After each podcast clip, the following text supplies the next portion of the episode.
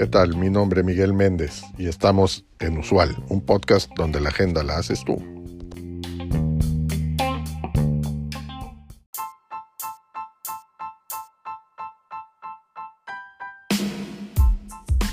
Regularmente creemos que el atractivo de las personas es solamente en la apariencia física, pero no es así.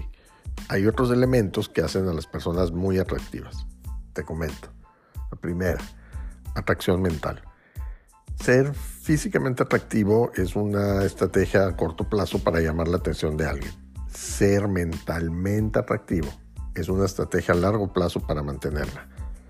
La profundidad de una relación está determinada por la profundidad de las personas en ella, al igual que la superficialidad. Segundo, ser capaz de admitir que estabas equivocado. Cometí un error. Me disculpo, voy a cambiar. La humildad y la madurez son atractivas.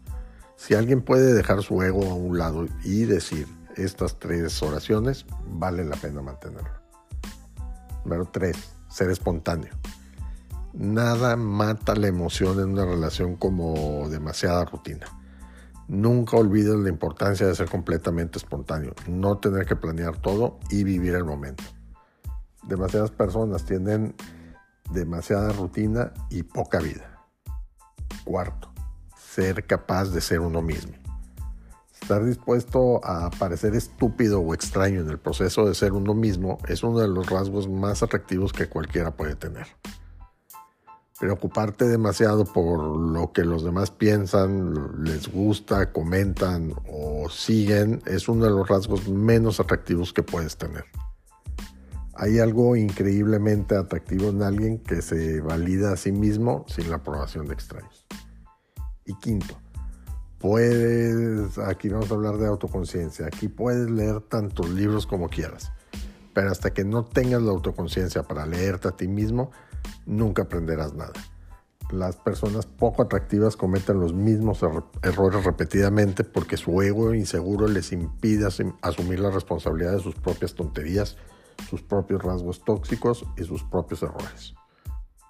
Las personas atractivas tienen la autoconciencia para llamarse a sí mismos porque saben que la culpa no genera cambios y les importa más hacer las cosas bien que tener la razón.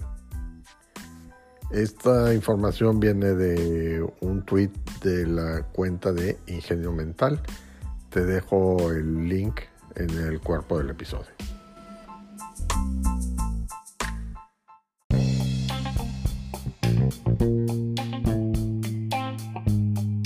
Gracias por acompañarnos en este episodio. Te recuerdo seguirnos y darnos like. Es de suma importancia para el desarrollo de este proyecto. Así como también te pido que nos dejes tu mensaje de voz en el cuerpo de este podcast con el tema que quieras que tratemos en los siguientes episodios o que nos envíes un mensaje directo en nuestro Twitter arroba usual un podcast. Hasta la próxima.